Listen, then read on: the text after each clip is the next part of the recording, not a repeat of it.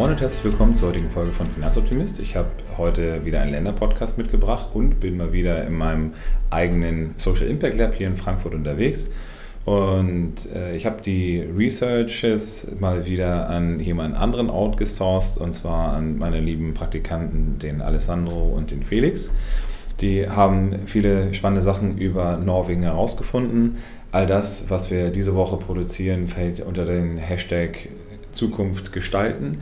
Und äh, das liegt daran, dass wir diese Woche auch einen äh, Vortrag haben werden. Also falls ihr euch fragt, was diese Woche ist, ich äh, habe in letzter Zeit mir sagen lassen, dass ich auch mal das Datum dazu sagen kann.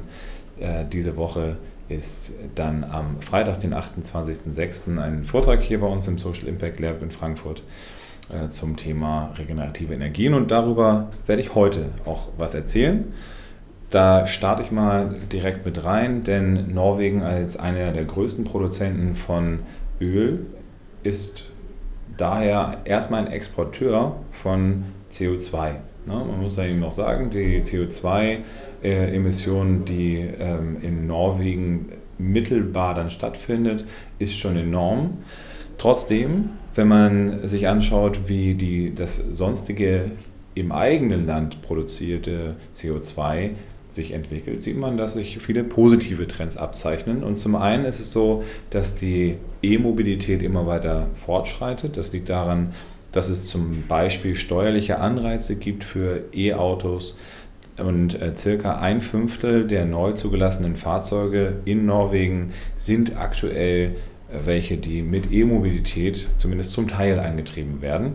Und das ist auf jeden Fall eine positive Richtung. Auf der anderen Seite muss man sagen, was passiert mit den Autos, die dort immer noch durch die Gegend fahren und ähm, nicht in regenerativer Art und Weise sich fortbewegen. Also das klassische Diesel- oder Benzinauto wird es im gleichen Atemzug abgeschafft, wie im neuen äh, Atemzug dann E-Autos angeschafft werden oder äh, wird das E-Auto als paralleles Auto dazu gepackt. So, also äh, die prozentuale Auslastung ist dort 6 bis 7 Prozent aller Autos sind E-mobil und ein Großteil der Autos immer noch mit fossilen Brennstoffen unterwegs. Ähm, trotz alledem ist die Entwicklung natürlich eine sehr positive, die wir begrüßen wollen, ähm, auch wenn man sich da immer vor Augen halten muss, dass jedes E-Auto auch in irgendeiner Weise ähm, problematische Erden bzw. dann ähm, Metalle in sich verbaut bekommt, die äh, aus Regionen kommen, wo Arbeitsrechte nicht so doll eingehalten werden, kann man zumindest beim E-Auto entscheiden, was ich da für einen Strommix dann reinpacke. Und wenn wir gerade darüber sprechen, der Strommix in, äh, der, in, in Norwegen wird zu 98 Prozent durch regenerative Energien gedeckt.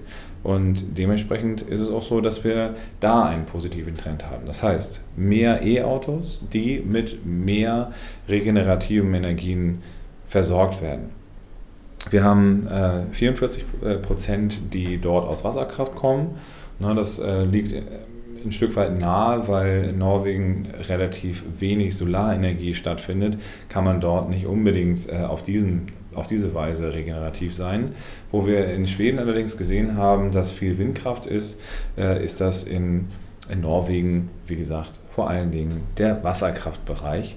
Und ähm, da auch Schweden dort ja so langsam in den Riegel vorschiebt, weil die sich der Naturkonsequenzen äh, bewusst werden, ist es auch so, dass äh, man sich das immer auch vor Augen halten muss. Wenn ich ein Wasserkraftwerk baue bzw. irgendwas mache, was mit Wasserenergie angetrieben wird, kann das unter Umständen einen Einfluss haben auf die Flora und die Fauna in dem jeweiligen Bereich.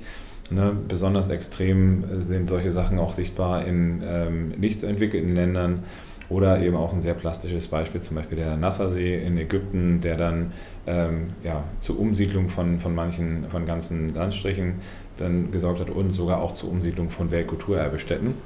Ähm, nur, wie gesagt, irgendwie äh, müssen wir den Strommix natürlich nachhaltiger bekommen und Norwegen ist da, was, die, was es Europa angeht, aber auch im internationalen Vergleich sehr, sehr vorbildlich und schieben dort den Energiemix weiter nach oben. Das Norwegen äh, zusätzlich sehr fortschrittlich ist. Also das heißt, ich hatte ja auch schon mal was darüber erzählt, dass Norwegen in vielen, ähm, in vielen Bereichen äh, Vorreiter ist. Unter anderem sind wir da bei der Gender Equality relativ weit vorne, aber auch im Index der äh, menschlichen Entwicklung. Da steht Norwegen seit langer Zeit auf Platz 1.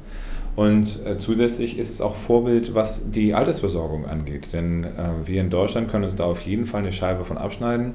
Norwegen hat sich nämlich positiverweise dazu entschieden, das Geld, was als Überschuss da ist, in einen Staatsfonds reinzupacken. Und ich hatte da letztens auch einen Podcast darüber gemacht, dass das der größte Staatsfonds der Erde ist, der Klar, wir müssen das auch immer äh, dazu sagen, durch die sprudelnden Öleinnahmen ähm, gespeist worden ist. Nur im Vergleich zu anderen Ländern wie Venezuela oder ähm, Staaten, die nicht so stark von ähm, sich schon Rücklagen gebildet haben, ist Norwegen natürlich sehr, sehr starkes Vorbild.